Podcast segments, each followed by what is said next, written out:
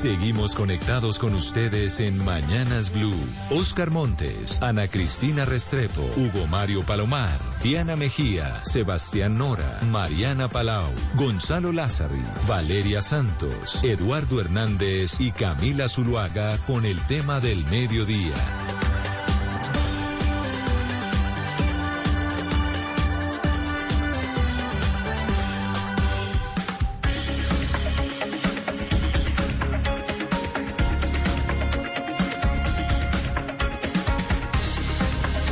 12 del día, 17 minutos. Gracias por estar con nosotros. Este es nuestro espacio central aquí en Mañanas Blue, cuando Colombia está al aire. Bienvenidos a quienes se van sumando también a nuestra transmisión en Facebook. Allí también nos pueden acompañar con un debate bien interesante que les queremos proponer para hoy. Tiene que ver con la posible reforma laboral que se vislumbra en el escenario, las iniciativas tendientes a devolvernos en algunas, eh, en algunos asuntos relacionados con los derechos laborales uno de esos derechos, por ejemplo, la posibilidad de que a los trabajadores empiecen a pagarles recargos nocturnos a partir de las seis de la tarde y no a partir de las nueve de la noche, como ocurre actualmente. Otra iniciativa que se plantea es la posibilidad de que el pago de dominicales y festivos vuelva a ser del 100%. Hoy, es día, hoy en día es del 75% por cuenta de las reformas que hubo en su momento, muchas de ellas desde el gobierno del expresidente Álvaro Uribe, tendientes, según la política de ese gobierno, a fomentar la generación de empleo. Pues tenemos invitados muy especiales en este mediodía para conversar de este asunto. Uno de ellos es Juan Diego Echavarría, él es senador del Partido Liberal y es autor de un proyecto de ley que se le adelantó por ahí a la ministra de Trabajo que ya había planteado estas mismas posibilidades y que ya se radicó en el Congreso, un proyecto tendiente a mm, que mm, regresen, como les decíamos, pues estas modificaciones en materia laboral. Senador Echavarría, gracias por acompañarnos. un abrazo muy especial, saludo para usted, para todos los que integran la mesa de trabajo y por supuesto a los panelistas y sobre todo a los oyentes y televidentes que están a esta hora conectados con el programa. Gracias, senador, por aceptar esta charla. También está, nos acompaña a esta hora del mediodía la doctora Rosemary Quintero. Ella es presidente de ACOPI, que es la Asociación de Pequeñas y Medianas Empresas en Colombia. Mm, doctora Rosemary, bienvenida. Gracias por acompañarnos. Eduardo y a todos un cordial saludo al doctor Juan Diego y a todos los que nos están siguiendo. Bueno, pues para entrar un poco en materia, nos gustaría, mm, doctor Echavarría, pues que nos cuente cuál es la naturaleza, por qué plantean ustedes que es necesario que los recargos nocturnos vuelvan desde las seis de la tarde, que los dominicales, eh, los festivos vuelvan a pagarse en un 100% de recargo. Bueno, ¿cómo es el proyecto? Resulta que en Colombia y era lo lógico, antes del año 2002, un trabajador que laboraba después de las 6 de la tarde, se le cancelaba recargo nocturno porque a esa hora, a las 6 pm, arranca la noche, y se le cancelaba con el 35%. Y si se laboraba un día domingo o un día festivo, se le pagaba un recargo del 100%. Llega el año 2002, se presenta un proyecto de ley que posteriormente se convierte en ley de la República y es la ley 789. Con esa norma lo que se dijo es que la noche a los trabajadores no le iba a iniciar a partir de las 6 de la tarde, sino que la noche a los trabajadores le iba a iniciar a las 10 de la noche.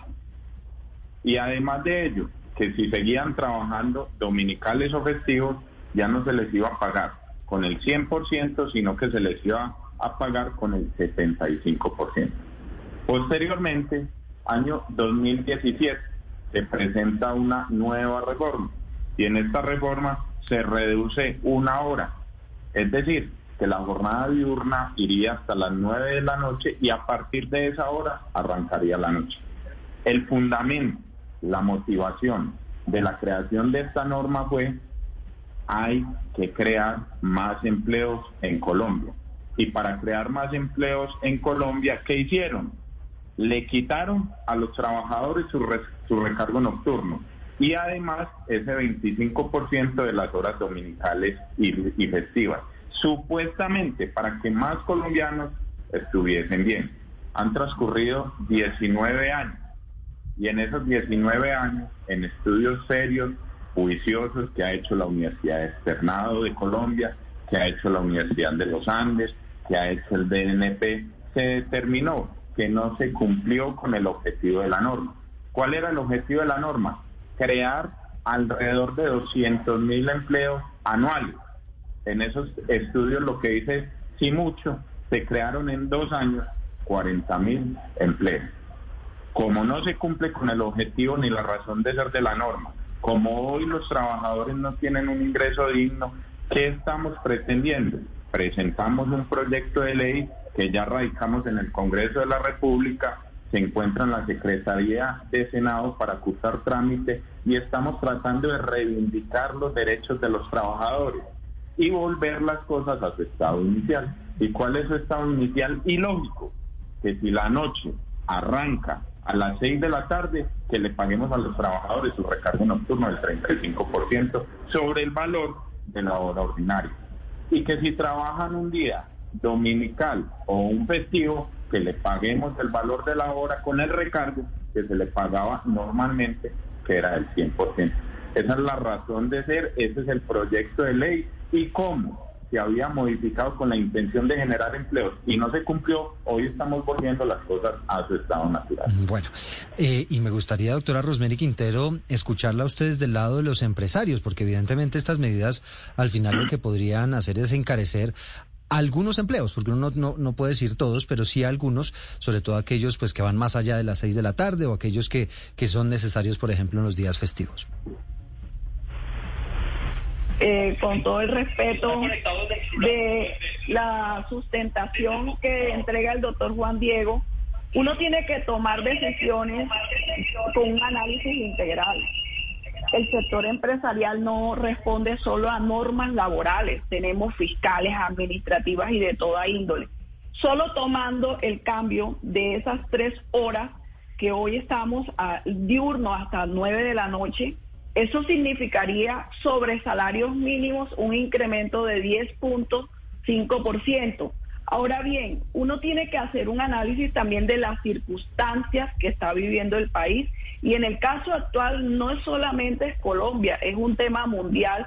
Y preguntaría al doctor Juan Diego si será que nosotros con esas reformas que van a encarecer la estructura de costos vamos a tener desde el sector empresarial la oportunidad de generar nuevo empleo bueno, es una buena pregunta, eh, senador Echavarría, pero yo quería un poco seguir bajo, bajo esta línea de la doctora Rosemary y preguntarle, pues en este momento Colombia tiene una informalidad de casi el 45%. Uno eh, entiende los argumentos eh, de que la flexibilización laboral de repente no crean más trabajos, pero endurecer la legislación laboral sí puede generar despidos. ¿A usted no le preocupa que si bien no se haya visto que las empresas hayan contratado más por esta flexibilización, sí puede haber una consecuencia en que las empresas pequeñas del país, que son la gran mayoría, las pequeñas y las medianas empresas, sí puedan sentir una carga muy grande y empezar a despedir a personas o incluso seguir con esas personas, pero decirles, me toca pasarlas a la informalidad. ¿A ustedes no les preocupa eso? Siempre que se va a empezar una lucha laboral, el argumento termina siendo el mismo, que se va a incrementar la informalidad y se van a generar unos y se va a generar mayor desempleo en Colombia. Siempre pasa eso. Y yo la primera pregunta que me hago al radicar este proyecto de ley es, en el año 2002, ¿estamos protegiendo los empresarios o estábamos diciendo que se iba a generar empleo?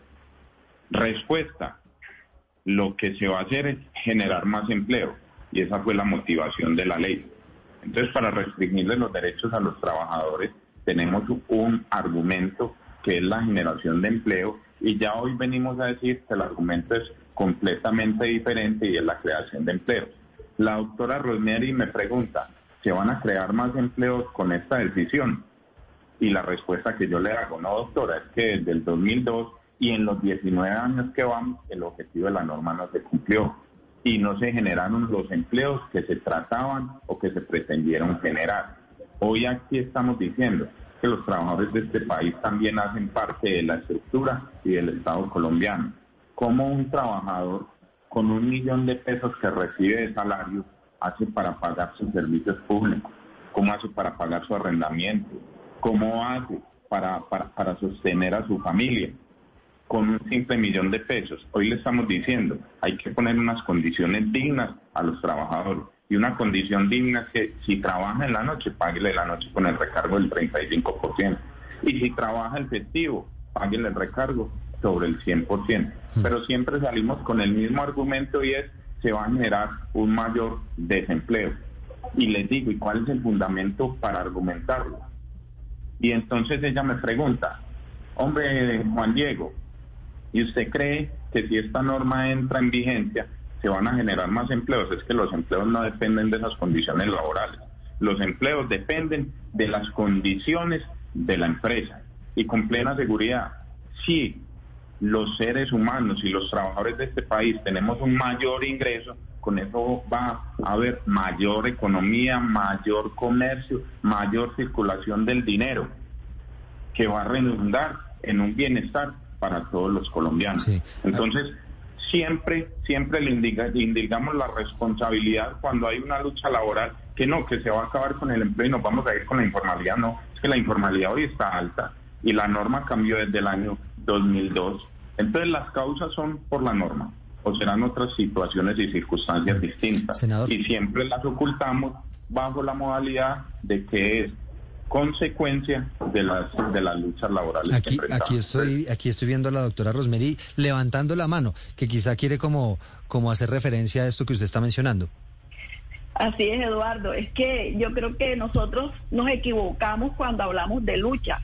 Entre un empleador y un trabajador no puede haber lucha porque es precisamente un empleador que decide hacer empresa para generar empleo. Esa es la primera claridad que debemos hacer. Lo otro es, nosotros estamos en una circunstancia coyuntural y recuperándonos de una pandemia, recuperándonos de todos esos movimientos que nos han afectado a nivel mundial con una estructura de costos altísima. Vale la pena que revisemos la gradualidad, porque yo diría, son derechos que existieron en el pasado y gradualmente pudiéramos recuperarlo, pero recuperarlo también cuando el mismo Congreso de la República debe ser más responsable para generar unas capacidades de país para poder desde el sector empresarial ser más competitivos y generar mucho más empleo del que hoy estamos generando.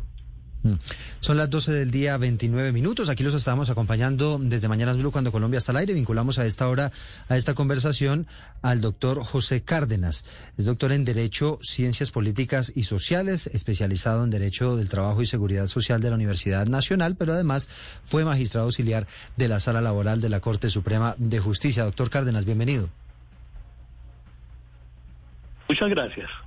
Doctor Cárdenas, eh, ¿usted cómo analiza esta situación? ¿Qué podría pasar en caso de que se apruebe eh, esta normatividad que establece pues este estos cambios nuevamente en las en las normas laborales?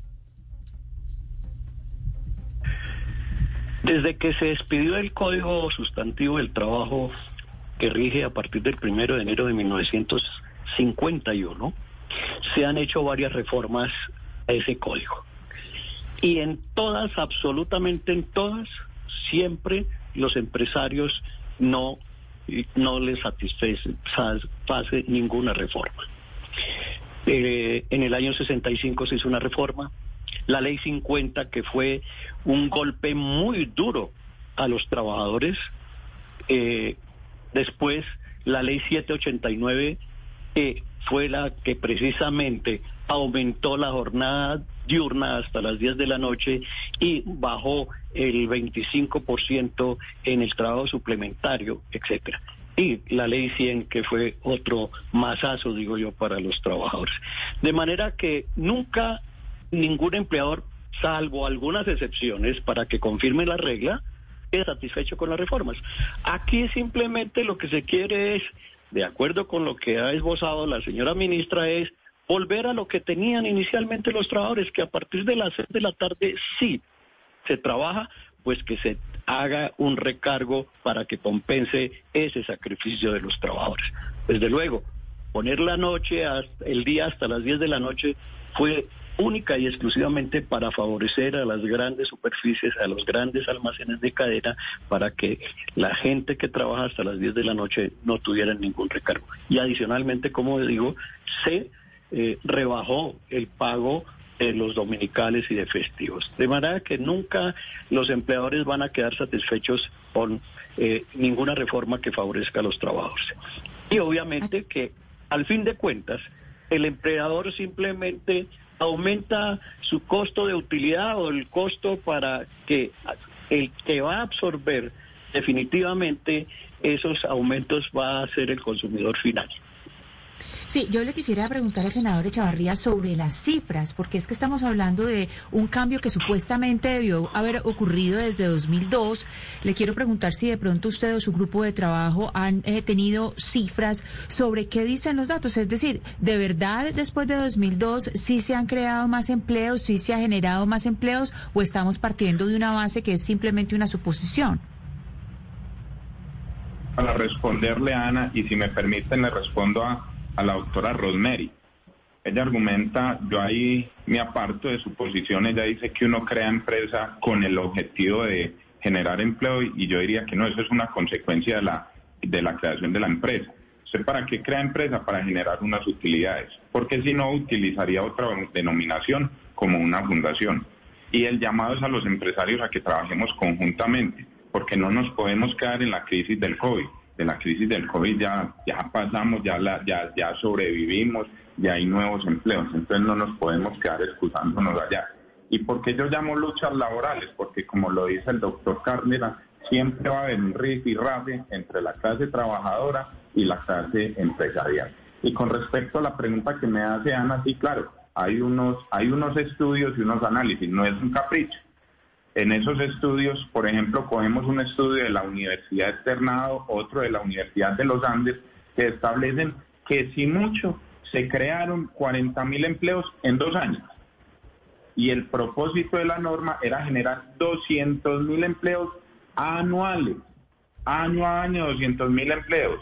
Entonces no es un capricho nuestro, sino que el resultado está y se puede evidenciar. Mm. Y el empleo no se generó. Y han transcurrido 19 años y la razón de ser que presentaron ante el Congreso de la República no se cumplió y los trabajadores sí fueron afectados. Doctor Echavarría, eh, senador, eh, esta es una pregunta, digamos, como para, para entrar en contexto y saber, mm, digamos, si, si tiene piel con relación a este asunto. ¿Usted alguna vez ha emprendido, ha, creado empresa?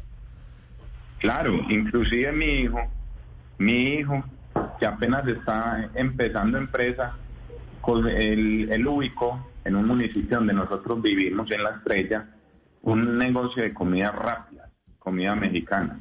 Ya tiene cuatro trabajadores en el mismo. Cuando presenté el proyecto de ley, inmediatamente me llamó y me dijo, papá, ¿qué fue lo que hiciste? ¿Me vas a poner a pagar más platillos? Y hijo, renuncie un poquito a las utilidades y comparta con los trabajadores. Esos muchachos se ganan un salario mínimo y no tienen cómo subsistir. Usted ya con eso tiene un ingreso. El ingreso disminuye los principios de solidaridad y con eso vamos a tener una sociedad más justa y más equilibrada. ¿Y, su hijo estuvo de acuerdo? Terminó diciendo que sí. O sea, yo les he indicado que es que la sociedad la construimos entre todos. Aquí el llamado es no, claro, lo que pasa, lo que pasa es que claro, yo, yo no he tenido todavía la oportunidad de emprender, pero sí conozco muchos emprendedores y pues sé que es un proceso complejo, que es un proceso que no es nada fácil tener una empresa de tres o cuatro empleados, eso ya es una verdadera hazaña. Y, y, poco a poco, y la idea evidentemente es impulsar a que la gente cada vez más emprenda, que tenga su propio negocio y que se emplee menos, ¿no? Que ojalá, ojalá sean emprendedores y que sean eh, creadores de empresa. Pero Eduardo, y sí. eso, si me permites. son tres horas, porque hoy la jornada nocturna arranca a las nueve de la noche. Son tres horas. Sí, sí, sí, de acuerdo. Tres horas un emprendedor lo que le está pagando es el 35% del valor de la hora que es el recargo. No, y, no estoy diciendo y no estoy diciendo que sea que sea injusto ni por mucho menos. Porque Entiendo su punto, pero pero lo que quiero decir es que evidentemente pues crear empresas es, costoso y tener un empleado es costoso y, son cosas que los emplea, los empleadores piensan. Pero fíjese que tenía yo una inquietud. ¿Qué tal un esquema ¿qué tal un esquema en el que no necesariamente hablemos de las seis de la tarde, sino un esquema en el que el trabajador tenga sus ocho horas laborales a lo largo del día, pues en la tarde, en la noche, en la madrugada o en la mañana, y que a partir de la novena hora de trabajo ahí se empiece a, pagar, por ejemplo, un recargo. No sé si ustedes han analizado ese tipo de fórmulas. No, es que eso está establecido en el Código Sustantivo del Trabajo y eso era lo que te iba a contar. O sea, tú debes cumplir con una jornada laboral que, que está en 48, que se va a reducir a 42 horas semanales y se termina en el Código Sustantivo del Trabajo que laboras 8 horas diarias y que la puedes ampliar hasta 10 y después de la hora 8 ya se va a constituir en una hora extra. Eso es un recargo distinto, diferente del que estamos hablando. ¿Y qué pasa cuando tú amplias la jornada nocturna? Cuando trabajas una hora extra, que es lo que estás proponiendo nocturno, ya el recargo es del 65%. Entonces, para no pagar ese recargo del 75%, ¿eso a qué te va a llevar como empresario? Pues me sale más económico, en vez de pagar una hora extra nocturna, pagar una hora extra con recargo. Y con ello se va a generar es mucho más empleo. Entonces, mire que la fórmula actúa distinta. Si buscamos generar más empleo, pongamos los recargos, que no haya ese trabajo extra y en vez de ese trabajo extra va a trabajar más, van a trabajar más personas. La fórmula es eh, distinta. Doctora Quintero, yo quiero preguntarle sobre la cantidad de horas que trabajan los colombianos, porque la jornada de 48 horas pues es una de las jornadas más altas entre los países de la OCDE. Y ya hay pruebas en Alemania, en Corea, pues nosotros no somos Alemania ni Corea, pero, pero sí hay pruebas de que reducir esta jornada tiene bastantes beneficios alrededor de la salud, del trabajo, de, de, la, de las enfermedades, del deporte, del momento que están las personas con la familia. ¿Ustedes han tenido en cuenta esto? Eh, si, si de pronto, pues digamos, eh, poner estas horas extras extras incitaría a que esas personas trabajen menos y puedan tener pues eh, otra clase de métodos más saludables eh, para vivir, además alrededor de, de que el tema de que las empresas puedan ser más productivas también con trabajadores que trabajen menos? Sí, mira, uno, nosotros insistimos desde ACOPI, los análisis tienen que ser integrales. Cuando hacemos derecho comparado debemos comparar todo, todo aspecto laboral. En Colombia tenemos cuántos festivos, entre 18 y 21 festivos. Nosotros nos toca como empleadores cumplir con las jornadas de recreación, días de la familia y los permisos, cada vez que una persona necesita ir al médico o atender compromisos familiares, los, los cumple. En ese sentido, las 48 horas por lo general no se cumplen como tal 48 horas. Y el doctor Juan Diego acaba de decir algo más muy importante. Y a pesar que él diga que ya no estamos en proceso de reactivación, que ya es un tema superado, yo diría que estamos obviando la gran contextualización y argumentación porque necesitamos una reforma tributaria. La necesitamos para atender la demanda social que ha dejado precisamente la pandemia. En ese orden de ideas, nosotros no podemos olvidar el contexto que está viviendo el sector empresarial. Y en ese orden de ideas, yo diría cuando comienza a desmontarse la jornada que se reduce a 42 horas, eso también impacta la estructura de costos. Por eso sugiero que este proyecto también tenga una gradualidad para el sector empresarial poder seguir superando la etapa que está viviendo no solamente Colombia, es un tema mundial. Hoy tenemos una estructura de costos en materias primas muy altísima, un proceso logístico muy altísimo. Y también le daríamos, doctor Juan Diego, oportunidad a esos emprendedores que apenas están surgiendo que tengan el tiempo necesario para crecer de manera sostenible. Eh, señor Echavarría, déjeme darle unos datos, por favor. El salario mínimo en Colombia es más del 80% de un salario mediano, ¿cierto? Eso está muy por encima del promedio de la OCTE, que es alrededor del 50%. Ahora le doy otra cifra. Una hora de trabajo en Colombia solo genera el 35% del producto promedio de los mismos países que hacen parte de la misma organización, la OCDE. ¿Esto qué revela? En Colombia hay un problema de productividad laboral. El problema de productividad laboral es lo que nos produce los salarios bajos. Quisiera saber si ustedes han contemplado cómo incrementar la productividad laboral en esta propuesta que ustedes tienen. Correcto. Y me da pie, Mariana, para contestarle a Valeria. Yo fui el coordinador ponente de la reducción de la jornada laboral que aprobamos. Cuando estuvimos discutiendo con todos los gremios sobre la reducción de la jornada laboral, coincidimos en que es de la era una de las jornadas más altas en todo este hemisferio, de las más altas, porque teníamos promedios en Europa de 38, en Sudamérica y en, y en América del Norte más o menos del 40, 42, y nosotros teníamos o tenemos actualmente, porque la norma todavía no se ha empezado a reducir, de 48 horas semanales. Cuando estuvimos en la discusión, Valeria, el argumento fue el mismo. Eso va a generar desempleo. Yo les preguntaba, ¿y de dónde sacan esas cifras? ¿Por qué va a generar desempleo? ¿Por qué va a aumentar la informalidad? ¿Y por qué no se va a producir lo que se produce? Y no habían respuestas a la, pregunta concreta. Terminaba yo diciéndoles, cuando un trabajador, y eso ya está decantado, eso no me lo estoy inventando yo, cuando un trabajador está feliz, es un trabajador mucho más productivo, las empresas les va a ir mejor, va a aumentar la producción, en la familia nos va a ir mejor porque va a haber tiempo para poder cuidar a los hijos, el comercio y la economía se va a reactivar porque la gente va a estar más tiempo circulando en las calles, en los negocios, en los establecimientos. Eso nos va a llevar a una mayor producción. Y eso te lo contesto, Mariana, porque también me preguntas sobre hombre, ¿será que el salario, y eso es, eso es un interrogante que yo lo tengo resuelto, pero lo, dejo sobre la mesa, con el salario de Colombia, con la medición que tú haces de los países de la OCDE, ¿será que sí somos de los más altos? ¿O será que el factor inflacional aquí en Colombia no es demasiado alto? Una persona que se gana un salario mínimo, yo no entiendo cómo hace. Hoy los alimentos están costosísimos. Con un salario mínimo, ¿cómo mercan? Yo hago el mercado en mi casa y eso no me baja de un millón quinientos mil pesos. Y yo digo, la gente con un millón de pesos para mercar, pagar servicios públicos, pagar arrendamientos, pagar transporte, ¿será que es capaz con eso simplemente por unas cifras internacionales? La respuesta que hay es no. Y aquí lo que estamos proponiendo un poco más de equidad, con un 35% del valor del recargo nocturno y con un 100% aumentándole un 25% al pago de los dominicales y festivos. Eh, claro, señor Liscano, pero es que usted, es decir, está diciendo aquí que eh, simplemente a base de la felicidad los eh, trabajadores van a ser más productivos, pero eso no es realidad. Es decir, para que los trabajadores sean más productivos necesitan más formación, necesitan más tecnología, necesitan, y todo eso suman costos además del salario mínimo que, y además del cargo del salario, el cargo presupuestal que genera un salario.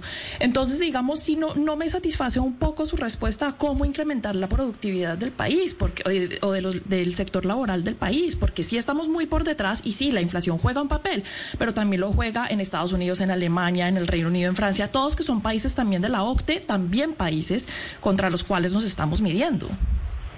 El elemento esencial de la producción es la felicidad de los trabajadores. Y además de ello, súmale, te empiezo a disminuir costos, fatigas, accidentes de trabajo. Cuando tienes una jornada más reducida de trabajo, estás, cuando la tienes más alta, son más propensos a un accidente de trabajo, a incapacidades, a enfermedades mentales. Esas largas jornadas de trabajo producen enfermedades mentales y hoy la enfermedad del siglo es el estrés. Entonces, tener un trabajador tranquilo, tener un trabajador feliz implica más producción. Porque ya lo otro, ah, es que la empresa no está produciendo porque necesita otros medios tecnológicos. Eso es un problema de la empresa. Pero el trabajador está poniendo, está poniendo de su parte para que efectivamente ellos sean más productivos. Y aquí la discusión, porque esa era, esa era una, una discusión. Senador Echavarría, mire, si usted que se gana 35 millones de pesos al mes como senador de la República, se queja del, del mercado. Me imagino que no, es de los que no se va a rebajar el, el salario. Ahora que hay una iniciativa en el Congreso de rebajarle el salario a los congresistas, por lo que está diciendo usted que no le alcanza para el mercado, veo que no se va a rebajar el salario. Pero mire, doctora Quintero, yo sí le quiero preguntar a usted, eh, porque el, el, senador Echavarría nos ha dicho aquí, eh, con razón, que con la reforma del 2002, eh, el, el, el, proyecto de generar 200 mil empleos nunca se cumplió. Simplemente se generaron 40 mil. Yo le pregunto a usted que tiene la cifra, doctora Quintero, estas medidas anunciadas por el gobierno, de la cual hace parte el proyecto del doctor, del senador Echavarría, ¿cuántos empleos se podrían perder? Ustedes en ACOPI que ya tienen las cifras eh, eh, calculadas, eh, el impacto que tendría en la, en, la, en la parte laboral este tipo de medidas anunciadas por el, por el gobierno. Mira, nosotros el cálculo de cuánto se va a perder, nosotros no nos concentramos tanto en cuánto se va a perder. La pregunta que responsablemente debemos hacer no es cuánto empleo nuevo podemos dejar de generar, porque hoy no las pasamos hablando solamente del que hoy tiene una oportunidad laboral, pero cuántas personas en edad de trabajar están por fuera del mercado laboral. Eso es lo que debe preocuparnos. Nos debe preocupar la productividad y la competitividad dándole la capacidad a las empresas de llegar a nuevos mercados. Nosotros no somos competitivos. Por eso el indicador de internacionalización en comercio exterior nos falta mucho camino por recorrer. Esos son los análisis que responsablemente debemos estar haciéndonos antes de tantas reformas laborales. Sí, doctora Quintero, a propósito como para, para entender este asunto. Hoy en día, un trabajador que se gana el salario mínimo, en realidad al mes puede estar costando más o menos un millón cuatrocientos, millón quinientos, más o menos, redondeando. Millón seiscientos aproximadamente. Ah, un millón seiscientos aproximadamente. Hoy en día, una persona que se gana el salario mínimo, pues porque es el mínimo, pero usted tiene que tener en cuenta que a, a mitad de año le tiene que pagar primas, el tema de vacaciones, prestaciones, todo lo, equivalente. Con, con, estas reformas, ¿usted cuánto calcula se podría aumentar mensualmente? Yo sé que no, no todos los trabajos son iguales, pero más o menos qué cálculo tienen de cuánto podría aumentar ese valor mensual por cada trabajador que gane un mínimo. Sí, tenemos el cálculo sobre el cambio de la jornada diurna hasta las 6. Esto representaría un incremento de 10.5% sobre salario mínimo para las empresas, empresas que utilicen un segundo turno, que se representaría las tres horas adicionales. Las que utilicen un tercer turno, eso va a significar mucho más. Es decir, un aumento más o menos del 10,5%, eso mal contado vienen siendo unos 160 mil pesos. 145 mil pesos aproximadamente por persona de salario mínimo. De salario, eso sí, y digamos lo que lo que se le encarecería al, al empresario. Aquí, doctor Cárdenas, me gustaría que nos contara, porque usted pues es un hombre que ha estudiado muchísimo todos estos asuntos. Eh, usted recordará que en su momento pasaba un fenómeno, lamentablemente, pues estamos en Colombia, y es que muchos trabajadores pues hacían roña ¿no? Entonces es una actividad que podían cumplir hasta las 5 eh, de la tarde o hasta las 6 si trabajaban arduamente, pues hacían un poquito de roña y se quedaban hasta las 7, 8 o 9 para ganarse esas tres horitas de, de recargo nocturno.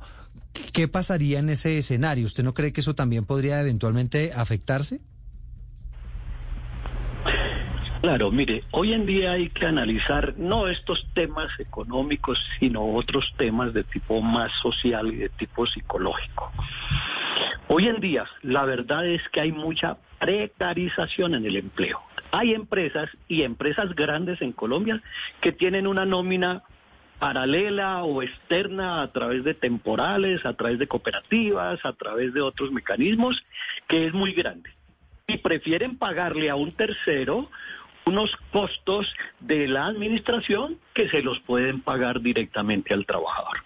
Pero ese tema es un tema que sí se debe analizar, como dices, desde la parte de la salud colectiva, que es supremamente grave.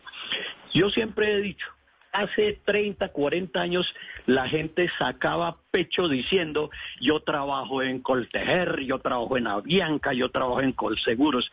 Hoy en día, cuando uno le pregunta a una persona, no puedo decir el término que me dicen a mí, ¿sí? Trabajo ahí, pero porque me toca. Se ha perdido eso que llaman el sentido de pertenencia, porque el trabajador, como también lo digo, no va a la oficina de personal de la empresa sino dos veces, cuando firma el contrato y cuando lo despiden sin ninguna consideración. Entonces hay unos aspectos más interesantes que se deben estudiar desde luego. Eso de la felicidad es perfectamente un tema que va relacionado con lo que estoy explicando.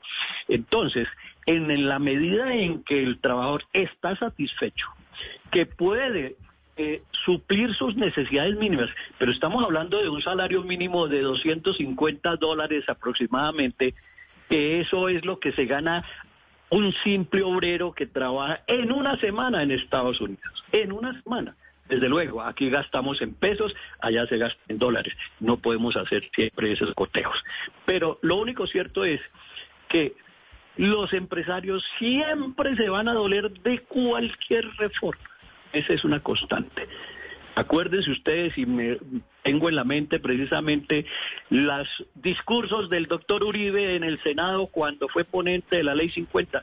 Es que si no se hace la reforma se va a acabar Coltejer y se va a acabar Fabricato y se va a perder muchos empleos.